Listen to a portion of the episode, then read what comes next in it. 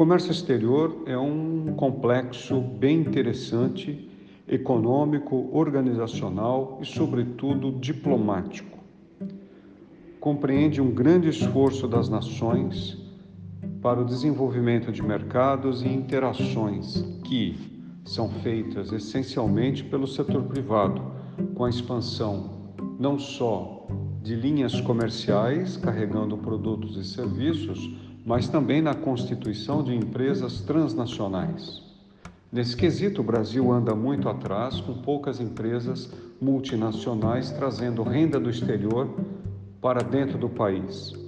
Em geral, nós conseguimos ter mais o recebimento de rendas do trabalho do que exatamente de lucros, juros e outras formas de rendimentos.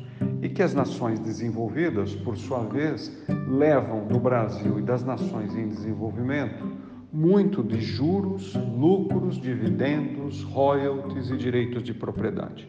De qualquer forma, no cenário da balança comercial, portanto, um fluxo mais restrito daquilo que se conhece como transações correntes, que, se, que envolve tanto o comércio de produtos e serviços, como a renda de serviços, como juros, lucros, dividendos, transportes e viagens.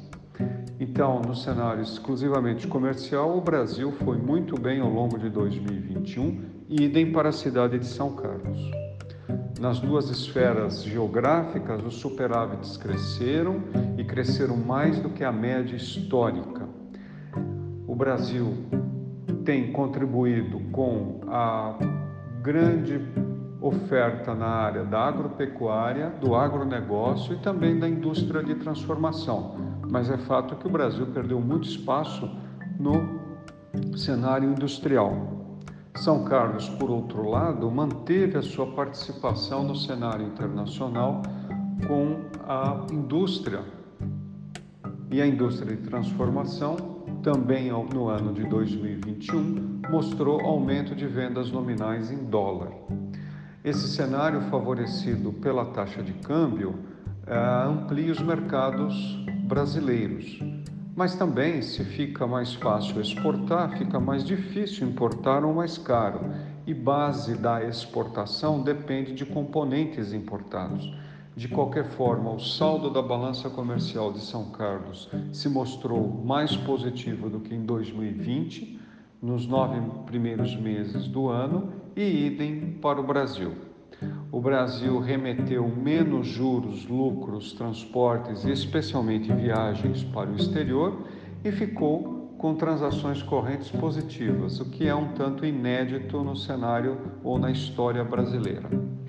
Ah, como, eu, como explicado antes, ah, é o saldo da balança comercial que banca ou financia os envios de juros, lucros, viagens, transportes, royalties, eh, direitos de propriedade ao exterior.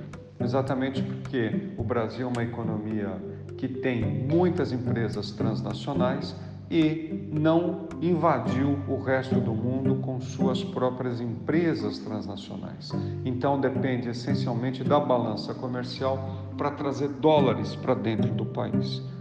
O saldo é positivo para o emprego devido às exportações que cresceram para o Brasil e também para a cidade de São Carlos. É isso.